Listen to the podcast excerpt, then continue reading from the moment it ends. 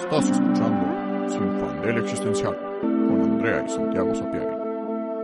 Episodio de hoy, Midsommar, Verano Maldito.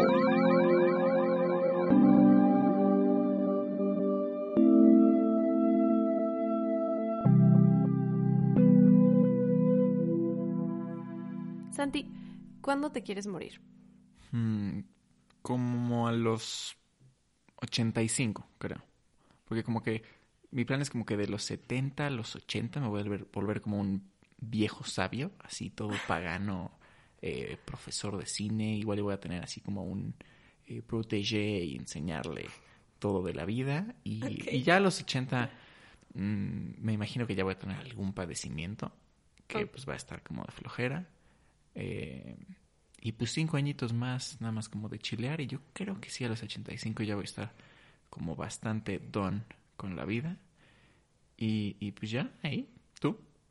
Mm, pues depende, si me va como a la Lucre, que la Lucre es nuestra bisabuela, bueno, era nuestra bisabuela, pues a, los 90 yo creo que sí aguantó, creo, la genética me dice que sí, pero definitivamente sé que si de repente uno de nuestros escenarios de ciencia ficción sucedieran y existiera una manera de ser inmortal, sé que no la tomaría. Sí, no, completamente de acuerdo. O sea, siento que en las películas y como en la ficción en general, este, bueno, y en la religión también, este, se toma, Una disculpa. Este, se toma la inmortalidad como algo bueno. Es como, ah, sí, es inmortal. Y como, oh, sí, quiero alcanzar el elixir de la vida y volverme inmortal. O como, ah, sí, la vida después de la muerte, ¿no? Y la vida eterna. Pero siento que la gente como que no capta lo horrible que es la eternidad. O sea, imagínate, o sea, neta, neta la eternidad. De que neta no puedes escapar y no puedes morir. O sea, ¿existe algo que podrías hacer por siempre sin, sin como... O sea, creo que incluso como el placer se volvería redundante y hasta una tortura, que es, que es justo, este, spoiler alert, eh, el final de temporada de The Good Place, este, que pues básicamente se trata como de la vida después de la muerte, y, y, eh, el, el- al final la conclusión es como, no, pues eh, el, el bad place pues es bad, pero el good place it's also bad, porque pues es eterno y, y pierde todo el significado, y, y lo mejor sí es como la muerte, ¿no? Sí, o sea, creo que los, los fines, tener como un corte de caja, por así decirlo, en todo, terminan beneficiándonos porque el tener... ah, perdón, ya se fue. Eh, el tener como momentos en los que en los que tienes como que aquí empieza esto y aquí termina, te da cierto control y cierta pues no sé, cierta, cierto sentimiento de que, de que puedes irte a lo que sigue. Digo, la muerte no funciona así, no creo, porque al menos nosotros no creemos que después de la muerte haya otra cosa. Pero sí creo que la vida por siempre terminaría siendo terrible. O sea, creo que no es la. No, no es lo que pintan en la ciencia ficción. Que digo, lo que me gusta de cómo lo pintan en la ciencia ficción es que sí te enseñan también esta parte como de las consecuencias. O sea, realmente como que sí se va por el lado distópico. Pero al mismo tiempo sí te pintan que, que para muchos sí es algo así maravilloso. La verdad es que yo no creo que ningún ser humano tenga la capacidad de vivir tanto y no volverse loco. Ahora, algo que nos interesaba platicar en este episodio es eh, sobre Midsommar, porque hay, bueno, se trata sobre un culto en Suecia en el que tienen eh, ciertas tradiciones muy particulares. No vamos a hablar tanto de la película en sí, pero uno de los rituales que nos interesan mucho es que los como ancianos, entre comillas, que en inglés suena menos feo, los elders de la comunidad, eh, cuando llegan a cierta edad se sacrifican, se suben hasta el borde de un precipicio y se avientan y de hecho uno de ellos cuando cae y no se muere, llega otra personita con un martillo y le martilla la cabeza hasta que se muere, porque pues si ya iniciaste algo hay que terminarlo. Em, y está interesante porque esto nos lo pintan como algo horrible. Sí, justo en esta escena, o sea, eh, eh, es, el, ritual es como una celebración de la comunidad y del culto, pero tenemos a estos como, este... Tenemos la, exacto, tenemos la perspectiva de los extranjeros, ¿no? De una chava gringa y dos británicos, no, bueno, británicos y gringos que van al pueblo y, ven este ritual y en el momento que estos dos elders se avientan del precipicio y mueren, eh, pues los gringos y los británicos eh, pierden la cabeza, ¿no? Se, ponen súper histéricos y así de, no, no manches, ¿qué es esto? De que stop it, eh, ¿qué les pasa? Están locos. Y porque es una escena muy violenta, o sea, es algo como muy sádico, te lo enseñan así como que se avientan y la sangre y la tensión que crea Ari Aster alrededor de esto es maravilloso. Pero es interesante porque después, o sea, a pesar de que es una película de terror y que sí te enseñan que no es como que este culto sea maravilloso tampoco, porque pues, es un culto. Em, yo sí me quedé pensando como de, pues, no está tan mal ese rito. O sea, como que yo creo que sí debería haber una edad, o no una edad establecida, pero en un momento en el que tú digas, oye, yo ya acabé de estar, que te puedas... Ay Dios, otra vez me poseyó Lolita Yala, Lolita Yala. disculpa. Lolita Yala, ¿estás aquí? Mueve el vaso si estás. No, sigue viva Lolita Yala. una disculpa. Saluditos. Lolita Yala, discúlpame. Te respeto muchísimo. Información que cura. Este, pero. Perdón, ya, ya regresé. No me poseyó Lolita Yala porque pues no puede. Eh, o tal vez te, te poseyó este como como Ok, ok. No, ok, mejor olvídenlo. No, mejor sí. A ver. Si Lolita Yala muere en algún punto, ¿no? Pues porque todos nos morimos. Y su espíritu trasciende. Pero en el, la dimensión como de las almas no hay tiempo ni espacio. Porque pues eso es un constructo humano, ¿no? Más bien, el espacio existe en el tiempo. Y si, ya, si las almas existen en un lugar donde no hay espacio, existen en un lugar donde no hay tiempo. Entonces, técnicamente, el espíritu de Lolita Yala, aún si esta vida pudo haber descendido, bueno, o más bien eh, eh, cambiado de dimensión a, a, la dimensión espacial. ¿A poseerme? A poseerte. En teoría. ¿no? Todo. En teoría. En teoría. Por o supuesto. Sea, teoría. Pero no, a ver, ya regresando. O sea, en, el, en este culto, los Harga, este, ven la vida eh, en ciclos. Si no me equivoco con los números, pero bueno, en realidad no importa, la vida es como cuatro ciclos, cuatro ciclos de 20 años, ¿no? Eh, es eh, la primavera, el primero. Sí, primavera. primavera, que es los primeros 20 años, luego de los 20 a los 40 verano, de los 40 a los 60 otoño, y luego pues invierno y ya cuando llegas a los 80 este eran como 75 o algo sí, así algo, así. pero bueno un número en específico que se repite cíclico y pues llegas a la edad que llegas y a esa edad te mueres no y en este culto pues cuando naces y como esta es la educación del culto pues sabes que llegas a los 80 años digamos y te vas a morir. Y, y se despiden y es como pues sí ya o sea como que chill. Y está muy interesante porque justo eh, con estos extranjeros eh, está ejemplificada la concepción occidental de la muerte. Y que la cultura occidental ve la muerte como algo sumamente eh, negativo, eh, algo que, que súper tabú, ¿no? O sea, no hay que hablar de la muerte, es algo súper malo, este... Y, y es algo que hay que evitar. O sea, también Exacto, es algo que hay que evitar. No es algo que tú puedas decidir. O sea, la muerte es algo que te sucede y que es terrible. ¿no? Como que no hay una idea de, puedes simplemente terminar de estar y decidir que te quieres morir. No. O sea, eso sucede en países en los que está legalizada la eutanasia, pero que incluso en muchos de estos países tienes que tener razones contundentes para morirte. Y yo he pensado, a ver, ok, a lo mejor no estoy enferma, no es nada así grave, terminal, terrible, pero ¿qué pasa si yo me quiero morir? O sea, ¿qué pasa si simplemente yo ya terminé, se acabó mi vida, estuvo muy cool, gracias, y nada más me quiero morir? ¿Por qué no se puede? ¿Por qué tienes que esperar a que te mueras porque te enfermaste, porque ya estás muy grande? O sea, ¿por qué tenemos que esperar al sufrimiento?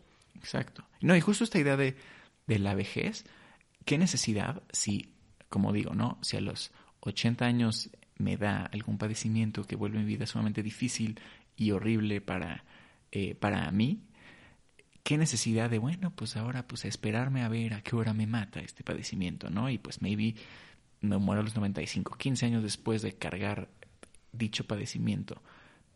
Por, o sea, si de verdad ya no quiero hacer nada, ya no tengo nada que hacer, ¿por qué no este dejar de existir? O sea, ¿por qué no conceptualizar la muerte como algo pues mucho más natural? O sea, ¿qué, qué más natural y qué más universal que la muerte? ¿No? Y, y qué más tuyo que tu muerte. O sea, qué más tuyo que tu propia vida y entonces la decisión de la finalidad de ella. Pero también el cuerpo humano y por lo tanto las personas están conceptualizadas como propiedad del Estado. Por eso es que no te puedes morir cuando tú quieras. Porque si tú te pertenecieras a ti mismo, pues podrías morirte cuando tú quieras, ¿no? O sea, ¿cuál es el problema? Pero no, porque estamos conceptualizados como propiedad de un Estado y de la sociedad. Como que tú le debes tu vida a los otros y a la, al funcionamiento correcto de la sociedad. Pero precisamente este miedo tan brutal a la muerte, creo que viene, o sea, a mí me interesaría escuchar la perspectiva también como de personas que sí creen en algo después de la muerte porque la verdad es que si yo sí creyera que va a haber algo después, o sea, si a mí me dijeran, bueno, vas a reencarnar o vas a lo que sea, pues está padre, ¿no? O sea, como que, ¿qué tiene de, de, de, de, terrible morirte si ya sabes que sí hay algo más o crees que hay algo más? Yo particularmente creo que te mueres y ya, y dejas de existir. Y me acuerdo que la primera vez que llegué a esa conclusión, sí me dio una crisis muy fuerte, porque dije, como no manches, voy a no existir cómo se siente no existir, o sea, cómo puedo existir y luego no, como que es muy difícil conceptualizar eso. Pero luego llegué a la conclusión de que no importa lo que se sienta no existir, porque si ya no existes, ya no lo sientes. No estás ahí para sentir que no existes. Y eso me dio paz. O sea, también eso me dio como, pues sí, ese sentimiento de, bueno, yo solo voy a sentir hasta el punto en el que deje de sentir y deje de, percibir y entonces voy a dejar de existir. Exacto. Igual un ejemplo podría ser como la transición entre estar despierto e irte a dormir, ¿no? O sea, es algo que pues nunca sabes. O sea, que captas cuando te despiertas, por supuesto, porque tu alarma de las 7 te levanta del mundo de los sueños de la forma más violenta posible. Pero cuando te vas a dormir, pues no es como, así. Ah, ahorita estoy despierto y ¡pup! acto seguido ya estoy dormido. No, no, no captas porque tu conciencia te se está desvaneciendo literalmente. Pues es igual y es un poco así, ¿no? O sea, no, no puedes experimentarlo porque ya no estás ahí para experimentarlo. Entonces, pues no es algo que, que temer la finalidad de la muerte. Eh, uno, porque no, no, no se siente ya que te mueres. Y dos, porque, regresando un poco a lo del principio, los fines no son malos. Al contrario, la eternidad es lo que es verdaderamente aterrador, porque no estamos diseñados para vivir para siempre. Simplemente no creo que la mente humana pueda sostenerlo. O sea, incluso si de alguna manera logramos que nuestros cuerpos aguanten, no creo que nuestra conciencia pueda sostener la inmortalidad. Y también porque Creo que algo que le da urgencia a la vida o que le da sentido es que se acaba. Porque si tienes tiempo y sabes que nunca se te va a acabar, ¿por qué haces cosas? o sea, ¿por qué? ¿Qué es lo que te impulsa a seguir haciendo cosas y qué es lo que te impulsa a darles una temporalidad? Es como cuando, o sea, un ejemplo muy burdo, pero cuando dejabas la tarea al último día, ¿Y por qué la haces al último día? Porque ya sabes que al día siguiente la tienes que entregar. Pero cuando te dejan la tarea un mes antes, no la haces en todo el mes. Porque sientes que tienes tiempo. Creo que el hacernos conscientes de nuestra muerte, porque también creo que muchos de nosotros vivimos la vida como si tuviéramos para siempre. y no tenemos para siempre. Entonces creo que el hacernos conscientes de que nos vamos a morir y de que esa muerte está mucho más cerca de lo que piensas, porque no tienes idea ni de cuándo, ni de cómo, ni de si vas a vivir a los 80 o te vas a morir mañana, creo que eso te puede impulsar a hacer las cosas que quieres hacer ahorita, o mínimo en un tiempo razonable, y no pensar que tienes toda la vida, porque no sé qué significa toda la vida. Exacto, y se relaciona un poco con el tema del episodio anterior, de las metas. Si vives constantemente aspirando como a una meta final y de repente llega la muerte y te carga el payaso a la mitad de tu meta, pues, pues ya, pues chupaste faros y nunca cumpliste nada y no fuiste feliz porque trabajaste para algo que ibas a alcanzar pero nunca llegaste. Y, y pues qué caso, o, o, justo, ya que llegaste, ponte que llegas a los 50 porque te fue increíble. ¿Y, ahora qué? ¿Qué vas a hacer con los siguientes 30 años de tu vida? Ya que llegaste a tu meta. O sea, what?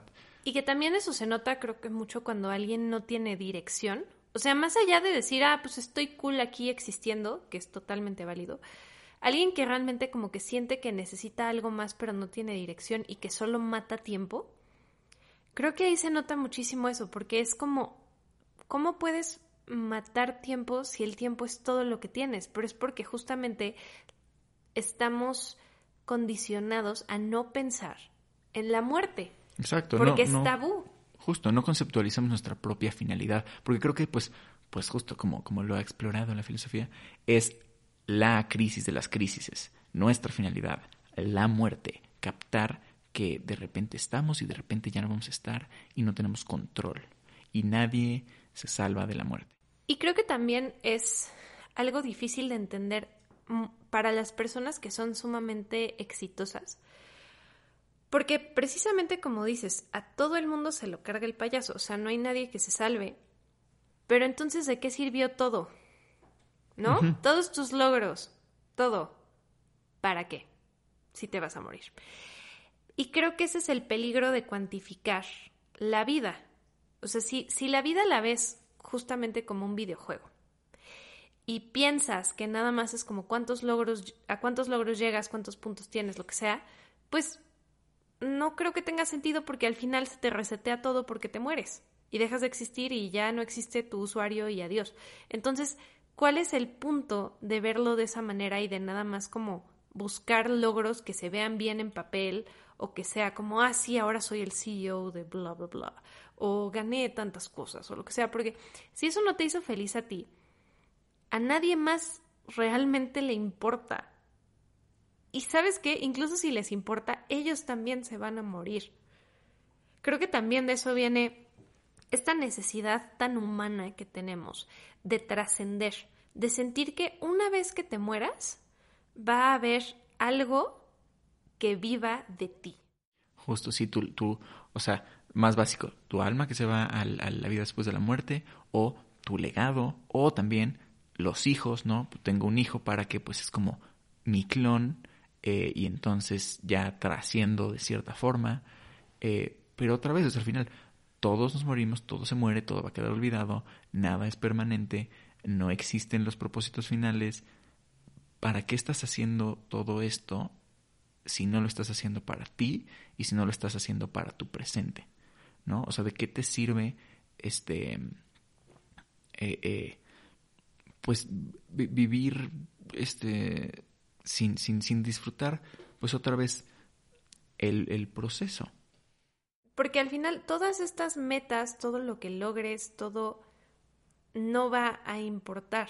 O sea, creo que algo de lo que hablábamos en el primer episodio es, cuando te das cuenta de que nada importa, hay dos reacciones. O entras en pánico o es liberador. O primero entras en pánico y luego es liberador, que creo que es muy normal. Y creo que es lo mismo con esto. Cuando te das cuenta de que al final te vas a morir y que todo lo que hiciste no trasciende porque incluso si trascendiera por los siglos de los siglos, todas esas personas también se van a morir, te das cuenta de que puedes hacer lo que tú quieras. O sea, todas esas metas enormes o productivas o lo que sea, no importan si no es lo que tú quieres hacer. Porque todas esas personas que a lo mejor te van a admirar o que se van a beneficiar de eso también se van a morir. Nada es eterno, la sociedad no es eterna. O sea, yo creo que la humanidad no sé cuánto tiempo aguante, no solo la muerte individual, sino la muerte de nuestra sociedad. No tengo idea de, de cuándo suceda, pero si somos muy optimistas nos doy como 100 años. Entonces también también pensar en eso. Y eso no significa, o sea, no creo que eso, eso signifique entonces, este, pues rendirnos, ¿no? O sea, no creo que eso significa no tengas metas, no hagas nada, no pienses, no, este, planifiques, no, porque pues te mueres y ya. No, al contrario, creo que eso te debe impulsar a hacer lo que tú quieras hacer, pero siempre estar consciente de que te vas a morir, de que todos los demás se van a morir y por lo tanto lo que los demás piensen de lo que vas a hacer o no, no importa.